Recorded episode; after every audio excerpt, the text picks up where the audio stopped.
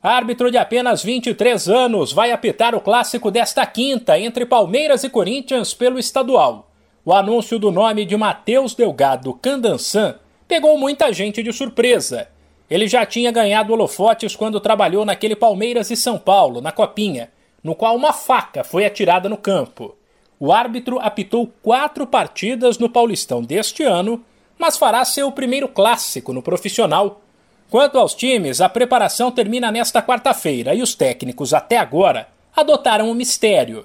Do lado do Palmeiras, a equipe quer manter a invencibilidade no Paulistão e garantir a liderança na classificação geral. Por isso, Abel Ferreira deve mandar a campo o que tem de melhor. O zagueiro Luan, machucado, continua fora. De resto, todos os titulares estão à disposição. E um possível Palmeiras tem o Everton, Marcos Rocha, Gomes, Murilo e Piquerez Zé Rafael, Danilo, Scarpa e Veiga, Dudu e Rony.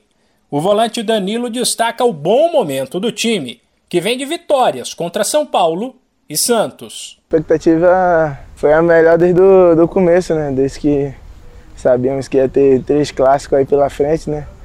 E ganhamos o São Paulo, ganhamos o Santos, isso dá mais confiança ainda que é por derby, né? Está assim preparado sim, não só é, os 11 que entra, mas os do banco, quem, quem não vai para o jogo, todo mundo esperando sua oportunidade, todo mundo treinando bem.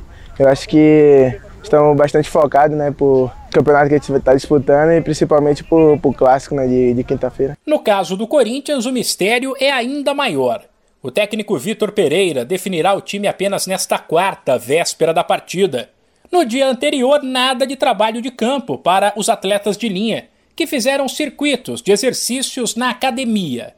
Ainda assim, a grande dúvida do português é entre Cantilho e do Queiroz. De resto, nada deve mudar e um possível timão tem Cássio Fagner, João Vitor Gil e Piton, do Queiroz ou Cantilho, Paulinho e Renato Augusto, William Mosquito e Roger Guedes.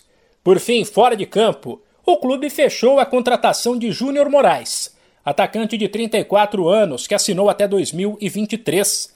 Ele tinha contrato com o Shakhtar Donetsk, da Ucrânia, até o meio do ano, mas foi liberado para antecipar o fim do vínculo por conta da guerra entre Ucrânia e Rússia.